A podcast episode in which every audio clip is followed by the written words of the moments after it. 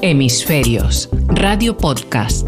Idea, presenta y dirige Gustavo Rashid. ¿Cómo les va? La innovación es claramente uno de esos términos en donde desde hace por supuesto muchos años se habla pero a veces no con propiedad. Eh, todos eh, de María Iraburu Elizalde, que es vicerrectora del profesorado de la Universidad de Navarra. Bueno, que, has tenido además, eh, María, has sido, y no quiero, digamos, errar y por eso lo voy a, leer con todo permiso, este, has estado, bueno, además de ser licenciada en biología y ciencias biológicas, productividad de determinadas actividades concretas, eh, hoy se ha trasladado a muchos otros sectores de la sociedad. La innovación es una, eh, yo diría, actividad y ciencia esencial para, por supuesto, el desarrollo de los pueblos y, por supuesto, para acompañar eh, las transformaciones que la sociedad global nos impone en sus desafíos diarios. Hoy dijimos, vamos a hablar en hemisferios con alguien que desde hace 10 años trabaja duramente para tratar justamente de transmitir eh, con calidad informativa, con eh, rigor de contenidos, eh, este, este, esta palabra, con todo un equipo de profesionales, conocido, pero mm, no, no, nos alcanzaría un programa para hablar acerca de su currículum, un hombre de la comunicación con cargos importantes, y dijimos vamos a, bueno, a dar una pincelada más de lo que nosotros creemos, que es contarle a la sociedad de qué van estos temas en el ámbito o el gran mundo del ambiente y la sociedad. Elías Ramos. Buenos días. ¿Cómo estás? Muy bien, y trabajando como a pesar de, de haber pasado esa barrera de la de la prejubilación a la jubilación. Bueno, Elías Ramos, que, con humildad dice, Barrera está más activo que nunca, es el eh, responsable, tú me dirás después que responsable, editor principal de Inno Spain, que es una una 10 eh, años ya, 10 años. 10 años, 10 años. 10 años. Yo defino cuando me preguntan qué es Innova Spain, lo que digo siempre es que primero es un milagro. Porque salir en 2011 en plena crisis económica, eh, aguantar eh, bueno pues un periodo de elecciones muy muy amplio eh, después la pandemia después la verdad es que ha sido como digo casi un milagro que hayamos llegado a cumplir o que empecemos a cumplir los 10 años. Mm. Eh, si tuviéramos que hablar, eh, ya después vamos a hablar sobre otros temas vinculados a, pero me, me interesa mucho Inno Spain. Eh, si tuviéramos que hablar, ¿por qué nace? ¿cuál, ¿Cuál es el, la semilla para que realmente supongo yo hace algo más de 10 años, eh, empezaron a pensar en este proyecto de comunicación. Sí, yo, yo eh, cuando ejercí el periodismo mm, profesionalmente y directamente, desde que fundamos Cinco Días en el año 78, siempre me quejé y después pasé por ABC, por Z, por Prisa, siempre me, quejé, me, quejaba de que no hablábamos de gente desconocida, desconocida porque no hablábamos de ellos, que hacían grandes cosas. O sea, se hablaba de los siete grandes bancos, de las eléctricas, se hablaba de las siderúrgicas. Eh, entonces, eh, bueno, me quedó, después ya pasé al mundo empresarial y, y, cuando me prejubilé de Endesa, pues tuve la suerte de dirigir una fundación dirigida a los directivos y planteé la posibilidad de, mm, como nos juntamos pues toda una serie de gente que habíamos sido pues presidentes, consejeros, consejeros delegados, directores generales de empresas importantes, pues eh, ¿por qué no hacíamos un programa mm, eh, primero que nos sirviera de, actividad para nosotros, porque veía que la gente que me rodeaba, igual que a mí, por lo que queríamos era seguir activos. Eh, yo me prejubilé con 52 años. O sea que el, un lujo. Que, que, el tema era, daba mucho de sí, ¿no? Y entonces hicimos un programa de mentores para, para hacer de mentorizar a empresas del Parque Científico de Madrid que, bueno, en la que llegaban spin-off, sobre todo de las facultades de, bueno, de las universidades Complutense y Autónoma, que son las dos universidades sobre las que se sustenta este, este gran parque, ¿no? Y la verdad es que fue una experiencia maravillosa. Entonces se me ocurrió eh, plantear la, bueno, el, poner en marcha un medio que contara las cosas que nadie contaba que hacían estos chicos, ¿no?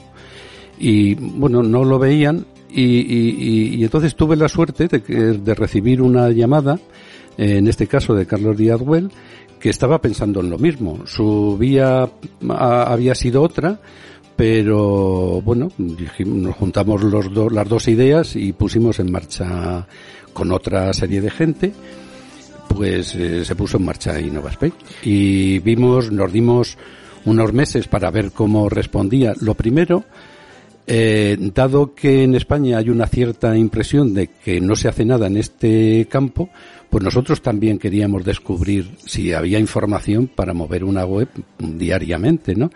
Y una vez que lo descubrimos, que no solamente diariamente, se podía cambiar casi por horas, ¿no? Afortunadamente, pues, bueno, en 2012 ya nos presentamos, digamos, en público y ahí empieza casi la aventura, ¿no? innovaspain.com, eh, periódico líder de la innovación. Estoy leyendo eh, hoy, ahora.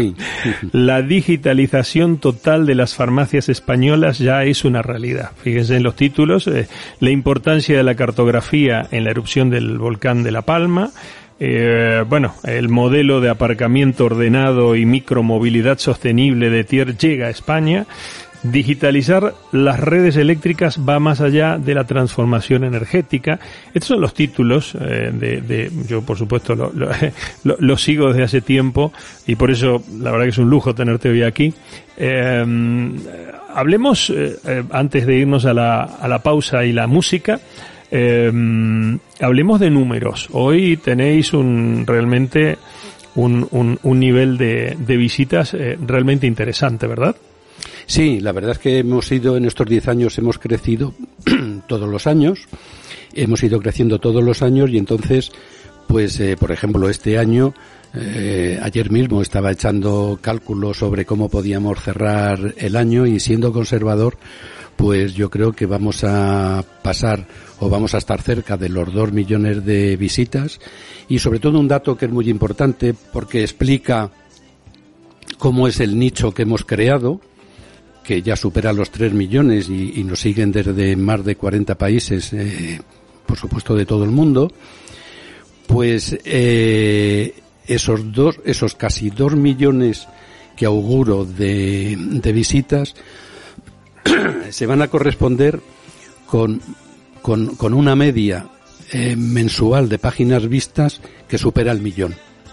Es decir, todos los lectores nuestros ven varias informaciones. Hemisferios, el ambiente y las consecuencias del cambio climático tratados por profesionales. Dirige Gustavo Rashid. Radio Podcast.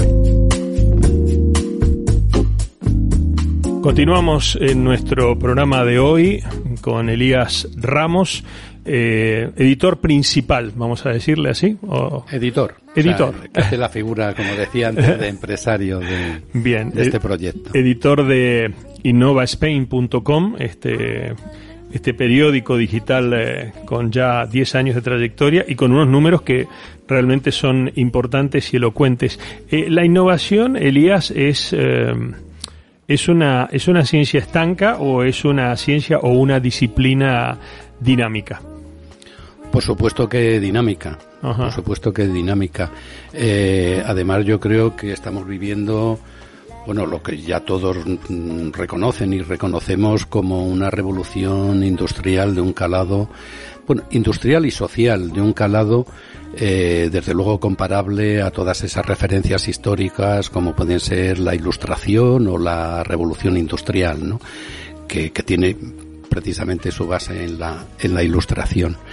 Eh, estamos en un momento crucial y yo mm, la verdad es que lo recuerdo muchas veces que en España tenemos que ser muy conscientes de ese periodo crucial el que estamos pasando y que tenemos no solamente seguir haciendo las cosas que se hacen, sino mucho más, porque la disrupción eh, está demostrando que esta sociedad en, ya ha cambiado, pero en el plazo de 5 o 10 años mm, va a ser muy distinta a lo que estamos viviendo. Eh, todas las disciplinas, leía en el libro que me has obsequiado y que me has dedicado, que es innovar, 100 personajes responden, abro y lo veo a Martín Berazategui. Por supuesto que la gastronomía española Por es eh, la reina de la innovación en el mundo, puede ser, porque así lo dicen. Sí, sí, la verdad es que precisamente en, en un campo donde eh, siempre pues se ha preguntado a los grandes especialistas, que normalmente son gente muy relacionada con la tecnología, pues eh, pensamos que, que era tan importante. Yo creo que la revo- una de las revoluciones de la España de la innovación es la gastronomía. Y bueno, ahí tenemos a José Andrés, que es una figura mundial y que se ganó la portada de Time, me parece, ¿no? Sí. O sea, que es un signo que, bueno, está reconocido en todo el mundo y es gracias a la disrupción que se ha producido en, en nuestra gastro- gastronomía, que aún sigue siendo muy buena, aunque vayas al pueblecito más pequeño y te pidas unas judías pintas con lo que sea, será fantástica, pero gracias a esa disrupción, la gastronomía española se ha puesto a liderar pues ese sector a nivel mundial, claro.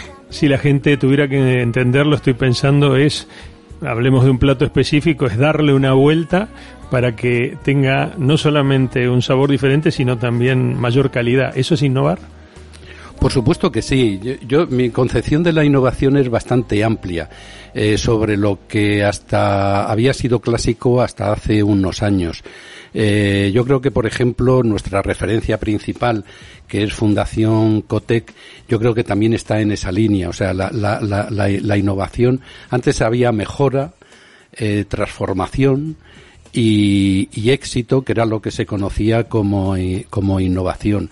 Ahora tenemos innovación en campos donde el éxito es a veces difícil de medir, como es la innovación social o es la educación. Bueno, todo esto yo creo que es innovación. Todos los cambios que se producen, eh, eh, eh, la mejora incluso en muchos casos, es innovación porque da posibilidad de, mejorar un negocio. Es decir, yo, siempre digo, y, y fíjate que yo creo que, que Coleman incluso en su gran libro de la inteligencia emocional lo planteó de ese modo. Lo emocional también es innovación.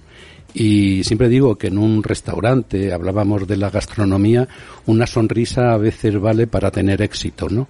Si tienes éxito es que se ha innovado, ¿no? O sea, la formación de la, de la gente que está al frente de, de cualquier empresa, eh, eso es innovación. Y dentro de la formación, pues está la sonrisa.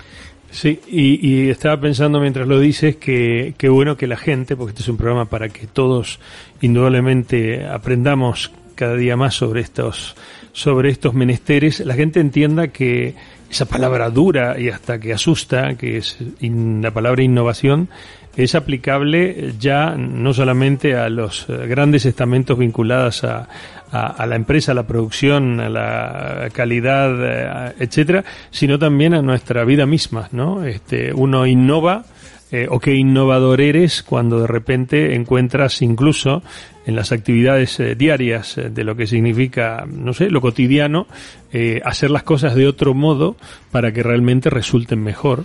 Hoy más que nada que resulten más eh, sostenibles y sustentables, ir buscando esas figuras que a través del concepto de innovación hace que a lo mejor digamos, bueno, mira, vamos a, a- a utilizar de alguna manera eh, hasta las herramientas que componen el día a día de nuestro hogar de una manera diferente. Eh, ver de qué forma podemos eh, mejorar un montón de procedimientos, desde incluso el ahorro energético, que está tan en boga en estos Por días supuesto. con el costo de lo que significa el servicio eléctrico, eh, eh, y buscar ese otro tipo de, eh, digamos, acciones innovadoras, porque son las que cambian de alguna manera hacia mejor alguna actividad concreta que estamos desarrollando, eh, y esto es lo que a mí me gusta eh, que la gente y todos tratemos de entender, de que no es una palabra rígida y que nos debe asustar, sino que es una palabra que sería fantástico que fuésemos portadores eh, de, ella permanentemente en nuestras mentes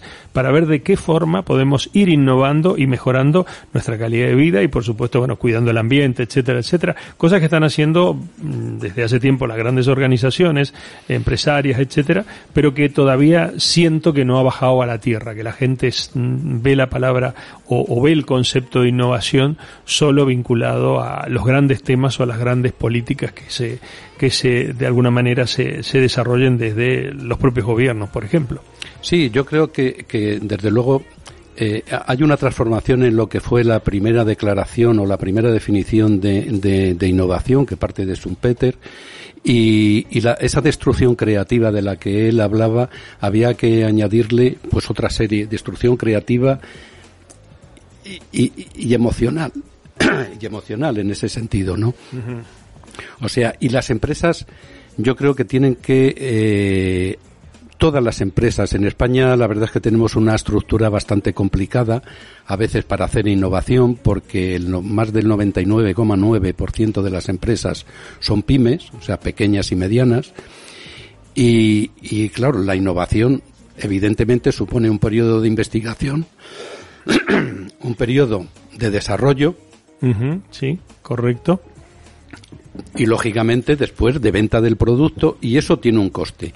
Y muchas veces, claro, lógicamente la gran masa de empresas en España tienen dificultades para abordar esos temas, ¿no? La gran empresa lo hace, pero a veces se olvida la gran empresa de la, de la, de la innovación propia. Es decir, eh, se contratan consultores, se contratan especialistas y yo creo que tiene que ser un marco de colaboración. Yo creo que tiene que haber empresas que puedan trabajar para esas grandes empresas, eh, pero también tiene que haber empresas más pequeñas, eh, realmente otras pymes que ayuden, porque son más baratas, a, a innovar o a abordar esos procesos de cambio a las pymes. Uh -huh. Yo, a mí me gusta y los, mucho. Y los empleados mismos, por ejemplo, que por conocen supuesto. tanto, decir, oye, esto mejor lo podríamos hacer de esta manera. ¿Sirve eso? Por supuesto, la empatía que, que, que, que, es la palabra que utiliza, por ejemplo, el gran gurú del marketing, que es Pink, eh, eh, forma parte de ese proceso de, de, evolución hacia algo mejor, ¿no? Porque al final, cuando estamos pensando en innovación, estamos pensando no solamente en el éxito, sino en la mejora, o sea, en eh, ser algo mejor. Y entonces, a mí hay un grupo eh, eh, que por ejemplo ahora está teniendo en, en, España una presencia muy importante a nivel de innovación que son las denominadas middle market, ¿no? Esas empresas que no son grandes, pero que son pequeñas, grandes y sobre todo grandes con grandes objetivos. Y entonces cuando tienes un gran objetivo tienes que plantearte siempre los cambios. Los cambios porque la competitividad así lo exige, ¿no? Pero bueno, estamos, no estamos, yo creo que hay más innovación de la que los datos del INE nos apuntan, pero, pero bueno, eso es eh, también fruto de una política que se ha llevado hasta el momento que era muy peligrosa. ¿no? Yo eh, eh, eh, he escuchado a algún presidente de empresa muy importante que decían, ¿cómo vamos a declarar la innovación si lo que hace Hacienda cuando nos dan ayuda es mandando, mandarnos a un inspector de Hacienda? ¿no? Entonces, no nos dice, podemos mover. Prefiero no pedir esa ayuda para que no me manden al inspector. Eso afortunadamente está cambiando y yo creo que eso también va a posibilitar un futuro mejor para el desarrollo de la innovación. Leemos en la prensa habitualmente el éxito de una determinada startup creada por jóvenes ¿eh? en este gran mundo eh, y en realidad la pregunta, Elías, es si justamente el éxito de esa startup creativa, nueva, increíble, que hasta a veces terminan cotizando en bolsa a muy temprana edad, eh, si la culpable de ese éxito, además de por supuesto sus gestores, es la innovación. Por supuesto que es la innovación. En ese sentido, fíjate que hay un proceso de innovación abierta entre empresas y estas pequeñas startups eh, mmm, que son muy rentables para las para las grandes empresas y muy rentable para las, lógicamente, para estas startups. Eh, eh, por ejemplo, hay un ejemplo en España que, que eh, nosotros sí que hablamos, pero muy poca gente habla de este tema. Hewlett Packard Enterprise tiene su sede mundial en, en, en, en el municipio de Las Rozas Y ahí, o sea, HP, pues lo que hace es facilitar la vida pues a una serie de startups a nivel mundial, o sea, que se vienen aquí y todo eso, porque antes hemos citado las grandes empresas españolas, pero mm, no me gustaría dejar de citar a las multinacionales que están en España y que lógicamente ayudan a, a cambiar esa mentalidad a veces conservadora que ha podido tener el empresariado español. Hemisferios, Radio Podcast. Idea, presenta y dirige Gustavo Rashid. Tercer eh, bloque de nuestro programa Hemisferios eh, con eh, el responsable de Innova Spain, Elías Ramos. estaba pensando, por lo que hablábamos en el bloque anterior, Elías, ¿qué es lo que pasa en España en materia de innovación? Yo me pregunto, y digo para que todos, con nuestros oyentes y seguidores del Radio Podcast, entendamos, o sea, el gobierno español es un gobierno que a través de, bueno, el propio Ministerio de Ciencia e Innovación, estas son, digamos, las preguntas que me hago, eh, trabaja en pos de la innovación y bien, eh, la empresa española es innovadora, eh, las organizaciones españolas y las ONG son innovadoras, las comunidades autónomas y cuáles de ellas son las que mm, tú consideras que son más innovadoras o trabajan mejor el tema de la innovación para crecer y mejorar. ¿Cuál es la radiografía de España al respecto? Pues eh, yo voy a empezar al, revés, voy a empezar por la, parte pública y por abajo, es decir, por los municipios. Mm, para que se os hagáis una idea, eh, el Ministerio hace ya unos años puso en marcha un programa para dar un diploma a las ciudades que mm, cubren una serie de, especificaciones y las declaran ciudad de la ciencia y la innovación, que tiene ventajas evidentes para muchas cosas, ¿no? Eh, en esta mm, está dividido en tres grupos. Eh, hasta 20.000 habitantes, hasta 100.000 y después ya las ciudades grandes. Pues bien, hay, una, hay una ciudad pequeñita que se llama Gotarrendura en la provincia de Ávila que tiene tenía 170 habitantes o menos cuando cuando le dieron el diploma yo todavía no estaba en el jurado eh, y ahora tiene 180 habitantes es decir, yo en, la última reunión del jurado eh, eh, me dediqué a ver porque se renovaban bastantes ciudades cómo había sido la evolución de la población en estas 24 ciudades. Pues de la casualidad que todas ha crecido la población, por ejemplo. Y estaba Gotarrendura, que ha nacido el primer niño en muchos años. Es decir, los municipios, o hay municipios, y yo animaría a todos los municipios que siguieran esa línea, para superar esas 64 ciudades que hay en este momento que tienen ese diploma, para luchar por ese diploma. Es decir, y ahí eh, no es solamente una labor de las autoridades municipales, sino de la empresa del pueblo, de la ciudad, más o menos grande, de, de, de, los empresarios, por supuesto, pero también de los particulares. Si un particular tiene una idea, pues, pues que la presente, que la presente y, y estas ciudades, pues, ¿por qué están ganando, eh, están ganando en población y en riqueza? Pues precisamente por dedicarse a la, a la innovación, es decir, la innovación da resultados. A nivel de comunidades autónomas, la verdad es que el cambio ha sido brutal. Eh, ejemplo, pues eh, la comunidad de Valencia ahora mismo es donde está más efervescente el crecimiento. Eh, yo señalaría eh, la Comunidad Valenciana y Galicia, dos, dos autonomías que están subiendo en ese ranking no solamente de ciudades de la ciencia y la innovación, sino lo que es pura pura actividad innovadora. Por supuesto están los grandes núcleos que todos conocemos y clásicos de País Vasco, Navarra, Cataluña y, Madrid, que es la que actúa ahora mismo eh, de tirón, ha tenido mucho tirón por la inversión extranjera que se está que se está invirtiendo en la comunidad. Pero yo creo que hay que animar a, a todas y a mí me, me encantó el, con lo que abríamos ayer eh, la web Innova Spain porque hablábamos de Extremadura, que muchas veces, pues en, las conversaciones relacionadas con la innovación siempre se relega demasiado. Pues bueno, pues resulta que dábamos una información que eh, es muy atrayente para el futuro de Extremadura y para el futuro también del resto de España, ¿no? Porque eso ayuda a equilibrar las poblaciones y demás. O sea que en ese sentido yo tengo que animar a, las autoridades municipales y a, y, a, las empresas de todos los de estas pequeñas ciudades grandes medianas para que para que aupen sus sus territorios eh, eh, eh, en ese sentido, ¿no?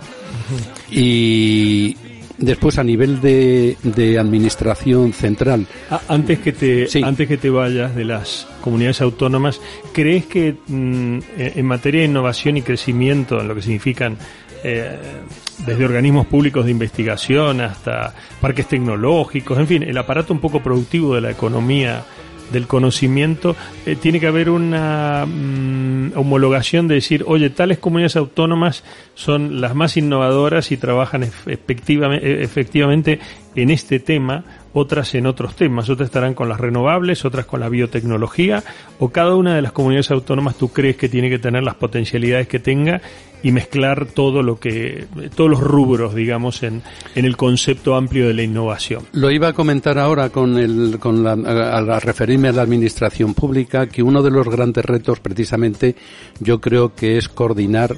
Antes a mí me gustaba cómo estaba el ministerio con universidades dentro, pero pero aparte aparte de ese tema yo creo eh, eh, yo creo que es, la administración la que tendría que ordenar un poquito ese panorama. Yo he vivido casos de, de duplicidad, de duplicidad de estudios que se hacen en centros de investigación, lógicamente favorecidos por las o, en colaboración con universidades, de cosas que se están haciendo en Andalucía y a la vez se están haciendo lo mismo en, en Extremadura o se están haciendo en, en Castilla en Castilla León, ¿no? Yo creo que eso la Administración Central debería, debería señalar un poco el camino, el camino que cada uno pues tenga más potencialidad. O sea, si hay que investigar sobre el tomate, porque la, agroalimentación es uno de los campos que, ahora además está, está creciendo más en, en, en, materia de innovación, pues lo lógico es que se haga donde se produce. O sea, en Extremadura, por ejemplo, ¿no? O pues si se hace máquina herramienta. Te metes en un lío ahí, ¿eh? porque van a salir los de, los de Andalucía a decirte que nuestros tomates y te van a salir los de Navarra. Que el, bueno, pero, pero, pero ese es el tema que también quiero provocar, en el sentido que, que, no protesten, sino que colaboren. Claro. Es decir, eh, la innovación tiene un problema y es que tiene recursos escasos. Entonces, pues hay que, ser, hay que innovar para ser productivos. Mm. Entonces, pues si esos recursos escasos se juntan, pues el resultado puede ser mejor, ¿no? Mira, hablas de tomate y en Cádiz eh, íbamos a comprar tomate a una huerta, donde había una señora que producía unos tomates eh, que sin, sin saber lo que es este eh, digamos ningún aditivo químico en particular eran increíbles o sea tomate con olor a tomate y sabor a tomate algo muy difícil hoy en las grandes superficies eh, y entonces le, le, agarramos y le preguntábamos el secreto. Le digo, mira, yo no tengo huerta, pero es esto es un milagro de, de, de, de, de la, de la naturaleza y, y gastronómicamente hablando, increíble. Y decía, pues dice, yo voy cambiando e innovando, me dice una señora de una huerta. Sí, eh, maravillosa. Yo voy cambiando e innovando, dice, y voy, alguna vez le pongo este estiércol de no sé cuánto y otras veces no sé y he logrado este producto. O sea, fíjate dónde está la innovación. Y yo decía, qué la innovación. Yo me, me, quedé callado y mudo, digo, por Dios, esta mujer lo tiene claro. Es que la innovación surge en todos los estamentos, o sea, no hace falta tener ni siquiera estudios. O sea, yo he conocido gente cuando estaba en Caja Madrid eh, Caja Madrid tenía una red de, escuelas que financiaba de, de FP y la verdad es que era increíble. O sea, en la de Buitrago, que se dedicaba a lo que es el sector del automóvil, toda la gente que salía de allí salía con un contrato de trabajo fantástico para trabajar en Alemania, en Francia, por supuesto en España, pero en los principales núcleos de, de, fabricantes de automóviles porque eran auténticos genios. Eh, porque afortunadamente ahora ha habido una noticia que es negativa, pero por otra parte positiva, y es que eh, hay, hay, hay más gente que quiere estudiar FP y que no tiene sitio. Y evidentemente ha sido un vuelco muy rápido. Y ese puede ser el futuro también para la innovación. Yo creo que, que la innovación surge en esta huerta de los que de la que hablaba Gustavo y puede surgir en la empresa más sofisticada que queramos en IBM eh, o por decir una española en Naciona que, que, es una empresa muy innovadora. Pero mm, pero tenemos que ser conscientes de eso, o sea, tenemos que escuchar y tenemos que facilitar la innovación a toda esta gente particular que se ha dado cuenta que bueno, que hay un defecto en algo que se puede arreglar o simplemente que cruzando estos abonos y demás o utilizando abonos distintos, pues sus tomates es el tomate ese jamón que llamaban mis hijos cuando eran pequeños, ¿no? Tal cual, tal cual. Oye, eh, nos quedan unos pocos minutos de programa, eh, si nos vamos al ámbito internacional y nos hemos quedado con ganas, porque ya veremos otro programa de hablar un poco de lo que es la administración central y, la empresa española en materia de innovación, que puede ser motivo para otro programa. Eh, a mí me gustaría preguntarte eh, dónde está la meca a nivel mundial de la innovación, en todo sentido. Ahora mismo hay dos mecas. En una se puede ir y en otra mm, difícilmente, ¿no? son China y Estados Unidos, evidentemente. Son las dos potencias que se están, eh, que están luchando por mm, cada vez bueno, por innovar para hacerse con el liderazgo mundial casi en todos los sentidos, ¿no? Eh, después, evidentemente, Japón sigue siendo una meca de la innovación, pero realmente es muy, mm, yo creo que muy cerrada. Corea, por supuesto, y, y mm, he citado ya Estados Unidos y después la que los que vamos retrasados eh, somos, aparte de España, que no está muy bien situada dentro de Europa, eh, pero es Europa. O sea, la capacidad de invertir en Europa yo creo que, por una parte, supongo que, que es por, por, por los grandes capitales que puede haber en Estados Unidos y después el Estado, el Estado que hay que hay en China le está dedicando grandes recursos que Europa no es capaz de canalizar hacia sus empresas o hacia las empresas que pueden ser ser más innovadoras.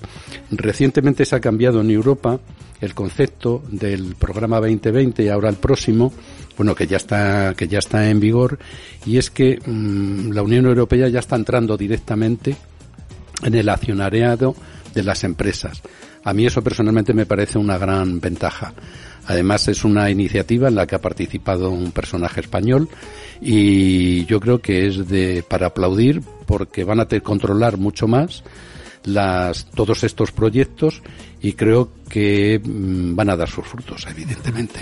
Eh, tú crees o consideras o estás en favor con esto de la diversificación de lo que significa hoy la innovación eh, que se puede medir solamente por lo que los presupuestos generales del Estado de mm, los diferentes países eh, otorgan o imputan eh, para el rubro innovación, hoy ese índice que también nos ponen un ranking definitivo, ¿no? Estamos en el cero tanto, en el uno, en el uno y pico, eh, o ese índice debería también eh, a ese índice sumar otras iniciativas que no tienen que ver con la carga de dinero que los estados hacen para trabajar en este tema. En general, en general, eh, desde luego, el presupuesto que se le dedica a la innovación, tanto por la por la parte pública, que tenemos que decir que está mejor que la que la privada, es escaso. O sea, estamos a no a años luz, pero, pero estamos es que prácticamente casi en la mitad, ¿no? de, de países líderes en innovación como pueden ser Alemania, Suecia y demás, ¿no? Entonces es un tema que por supuesto hay que hay que mejorar. A nivel de presupuestos el compromiso es que va a ir subiendo para alcanzar ese 3% que está marcado que pudiéramos estar en el 2030 Mm, yo la verdad es que España tiene unos problemas presupuestarios que habría que solucionar conjuntamente lo que me temo es que, como siempre, la innovación puede haberse afectada por este tema y sería una mala cosa. Es lo, es lo primero que, que recortan este, los gobiernos cuando hay problemas económicos, eh, la ciencia y la innovación. Sí, pero eh, mm, pasa aquí, o sea, que en otros mm. sitios pues eh, se mantiene y, y después hay un tema que, que en España tiene que mejorar mucho, que es la compra pública y después la transferencia de tecnología. O sea, tenemos ahí un cuello de botella en transferencia de tecnología de las universidades a empresas, que es muy importante, y después la compra pública, que, que, que, mm, para definirla y para que todo el mundo lo sepa es si una empresa hace el investiga y hace el desarrollo de un producto alguien se lo tiene que comprar para que otros se lo compren. Es decir por ejemplo si hace un producto para que lo pueden utilizar la defensa pues si no se lo compra el, la defensa española, el Ministerio de Defensa español, para aprobarlo y para mejorarlo, no se lo van a comprar la defensa francesa o, o de Singapur. o sea, eh, eh, claro, tiene. Y, y, es vital. La compra pública, que por ejemplo es una de las cosas que, que más cuentan a la hora de dar este diploma municipal del que hablaba, ¿no? Y me parece un acierto porque hay que ser conscientes que hay que ayudar a, investigar y a desarrollar, sobre todo desarrollar el producto y probarlo. O sea, alguien lo tiene que probar y alguien se tiene que gastar el dinero en, en comprar ese producto para probarlo. Es eh, un tema que dará para otros programas Hoy tenemos que terminar. Agradecerte, Elías Ramos, eh, tu presencia. Haremos otros programas. Nos han quedado muchísimas preguntas. agradeceros a vosotros esta oportunidad y hablar de innovación. La verdad es que hablar de lo que es éxito y que todo son noticias buenas. A mí me decía un embajador de España que, eh, eh, que todas las mañanas se levantaba y entraba en nuestra web porque eran noticias buenas, eran todas positivas y entonces ya después venían, venían el resto de periódicos, por otra parte, más importantes en el sentido de, de, de, de, tirada y de todo esto, pero, pero el primero de la mañana, pues la verdad es que empezar el día con noticias positivas y la innovación es todo positivo, pues la verdad es que no está mal. Algo que demanda la sociedad y lo podéis hacer eh, justamente eh, tecleando mm, www.innovaspine, Spain digo yo, pero es spine. Eh, y ahí os vais a encontrar con buenas noticias todas las mañanas y bueno y todas las tardes también porque estáis eh, con una cantidad de información realmente interesante. Gracias. Gracias a vosotros. Hemisferios. Hemisferios. Ambiente y sociedad por profesionales. Dirige Gustavo Rashid. Hemisferios. Radio Podcast.